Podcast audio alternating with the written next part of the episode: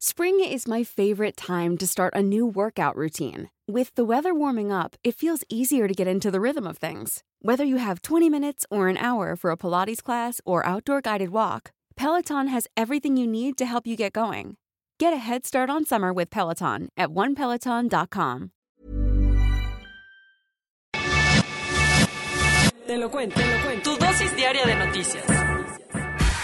Buenos días a todos y todas. Bienvenidos a otra semana de su dosis diaria de noticias. Comenzamos. Aquí se rompió una taza. Tras meses de dejarnos al filo de la butaca, Arturo Saldívar anunció que no buscará extender su mandato como presidente de la Suprema Corte de Justicia. ¿Se quería quedar más rato? A ciencia cierta, nadie sabe bien bien cuáles eran las intenciones del ministro Arturo Saldívar. Lo que es un hecho es que la reforma del Poder Judicial aprobada en abril pasado por el Congreso había metido muchísimo ruido a la discusión política nacional. Por si tienes memoria de teflón, como yo. En aquella época los legisladores añadieron de último minuto un artículo transitorio a la ley que permitiría que Arturo Saldívar dejara la presidencia de la Suprema Corte en el 2024 y no en 2022, como estaba estipulado, para no darle más vueltas al asunto. Y a pocos días de que sus compañeros ministros se reunieran para analizar el asunto, Arturo Saldívar ofreció una conferencia de prensa el viernes en la que rechazó la ampliación del mandato. El ministro presidente dijo que no está por cargos ni privilegios, así que dejará la silla en 2022. Con esto, Saldívar le puso punto final a una telenovela de dimes y diretes donde la autonomía del Poder Judicial fue la que salió bailando. ¿Algo más? El ministro presidente se quiso llevar las portadas porque también comentó sobre la crisis que vive el Tribunal Electoral. Arturo Saldívar dijo que la continuidad de José Luis Vargas como presidente del Tribunal Electoral ya no es viable, por lo que le pidió renunciar. Pese a asegurar que lo que vive actualmente el tribunal no es una crisis institucional, Saldívar le pidió al magistrado Vargas que dé un paso a un costado le deje la presidencia a Reyes Rodríguez. Justicia para José Eduardo. El gobierno de Yucatán confirmó la detención de cuatro policías municipales señalados de estar detrás de la violación y asesinato de José Eduardo Ravelo. ¿Qué fue lo que pasó? José Eduardo Ravelo Echeverría, un joven de 23 años originario de Veracruz, iba a una entrevista laboral en el centro de Mérida el pasado 21 de julio, cuando policías municipales lo detuvieron por parecer sospechoso. Después de la detención, José Eduardo fue golpeado y violado en la patrulla municipal por los agentes, por lo que su madre lo llevó al hospital Agustino Jorán, en donde le negaron la atención médica. Ante esto, José Eduardo y su madre interpusieron una denuncia contra el hospital y la policía, pero el joven falleció días después por una obstrucción orgánica múltiple y politraumatismo. Ante esto, el gobernador Mauricio Vila informó ayer que cuatro policías municipales de Mérida ya fueron detenidos por el caso y fueron acusados de los delitos de homicidio calificado cometido en pandilla, violación agravada y tortura agravada. Aunque el gobernador dijo que no habrá impunidad, la madre de José Eduardo tuvo que protestar con el féretro de su hijo afuera del Palacio de Gobierno porque las autoridades nada más no le hacen caso. Cuentos cortos. Marx Arriaga, el director de materiales educativos de la SEP y quien nos ha regalado esperpentos como Mujeres, ¿quieren cambiar este sistema machista? Lean. Sumó una nueva polémica al señalar que leer por placer es un acto capitalista. Sus dichos fueron criticados por muchos, entre ellos el reconocido escritor Jorge Fernández, pero todo indica que sus palabras no fueron tomadas muy bien, pues Hernández fue destituido como ministro para Asuntos Culturales de la Embajada de México en España. La secretaria de Relaciones Exteriores justificó todo diciendo que Hernández incurrió en comportamientos graves y poco dignos, abriendo la duda de una posible censura. Los últimos tres días han sido vitales en la contienda por el control de Afganistán entre el grupo insurgente talibán y las autoridades gubernamentales, quienes perdieron cinco capitales provinciales a manos del grupo terrorista. Los talibanes aprovecharon el retiro de las fuerzas internacionales para hacerse del control de cuarteles policías, cárceles y hospitales en ciudades como Talocan y Kunduz, una de las urbes más importantes del país. Antes de decir el último adiós, el ejército estadounidense le está echando una mano a las autoridades afganas con ataques aéreos en un intento por combatir a los talibanes y recuperar el territorio perdido. El sur de Europa sigue pidiendo esquina ante el incontrolable avance de los incendios forestales. Las autoridades griegas tuvieron que desplegar ayer a más de 17 aviones y helicópteros cisterna para hacerle frente a las llamas que están asfixiando a Evia, la segunda isla más grande de toda Grecia. Por esto, miles de personas han tenido que abandonar sus casas en el norte y sur de la isla, que se encuentra al norte de la capital Atenas. El gobierno griego tuvo que evacuar por mar a más de 2.000 personas, entre residentes y turistas, para ponerlos a salvo.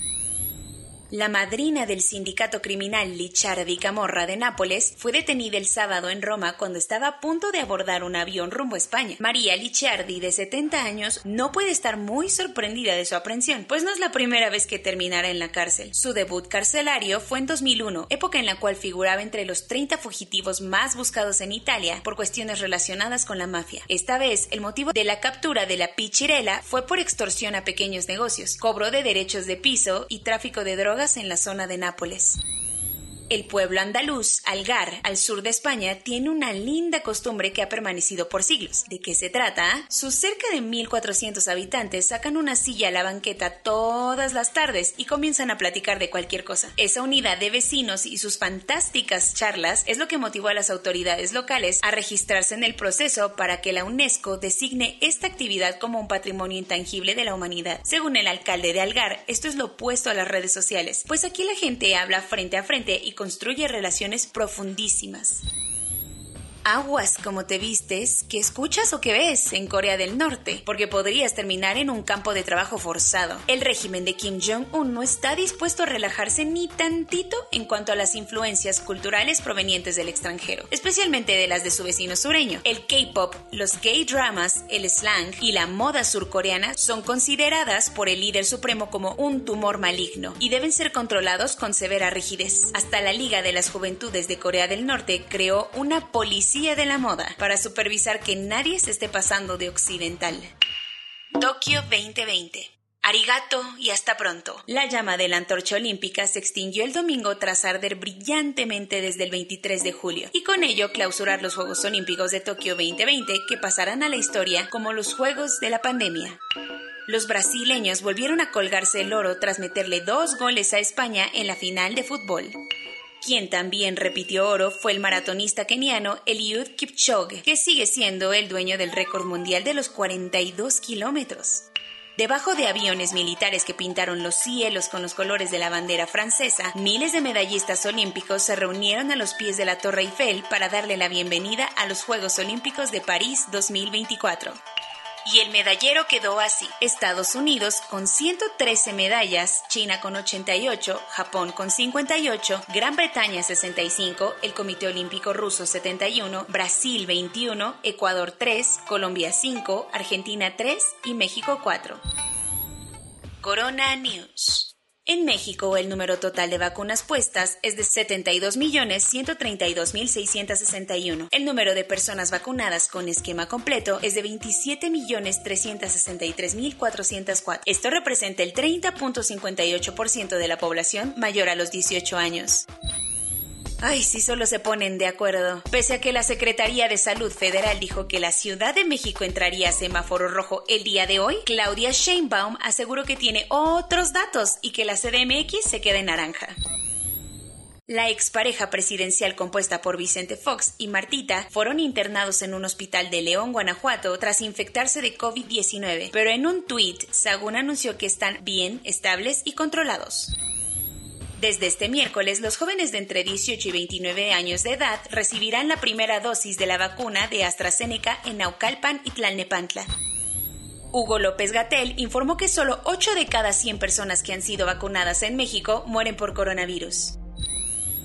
Los maestros en Italia tendrán que demostrar su certificado COVID a partir de septiembre o serán suspendidos.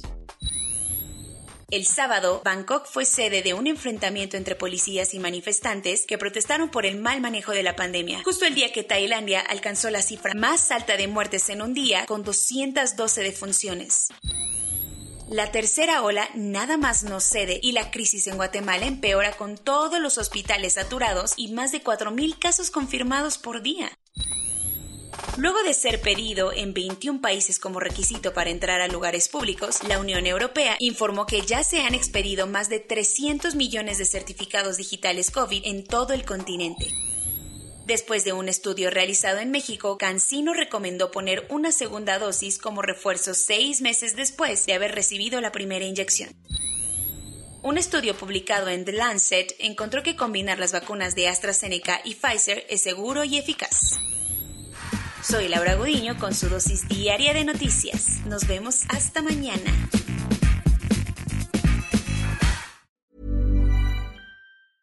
Hey, folks, I'm Mark Marin from the WTF Podcast, and this episode is brought to you by Kleenex Ultra Soft Tissues your ally to help tackle your allergy symptoms this season. I love the change of seasons, but nobody loves pollen and all those other things floating in the air that make you sneeze during this nice weather. Kleenex Ultra Soft tissues are hypoallergenic and allergist approved. So fight back against watery eyes and runny noses without worrying about irritating your skin. For this allergy season, grab Kleenex and face allergies head on.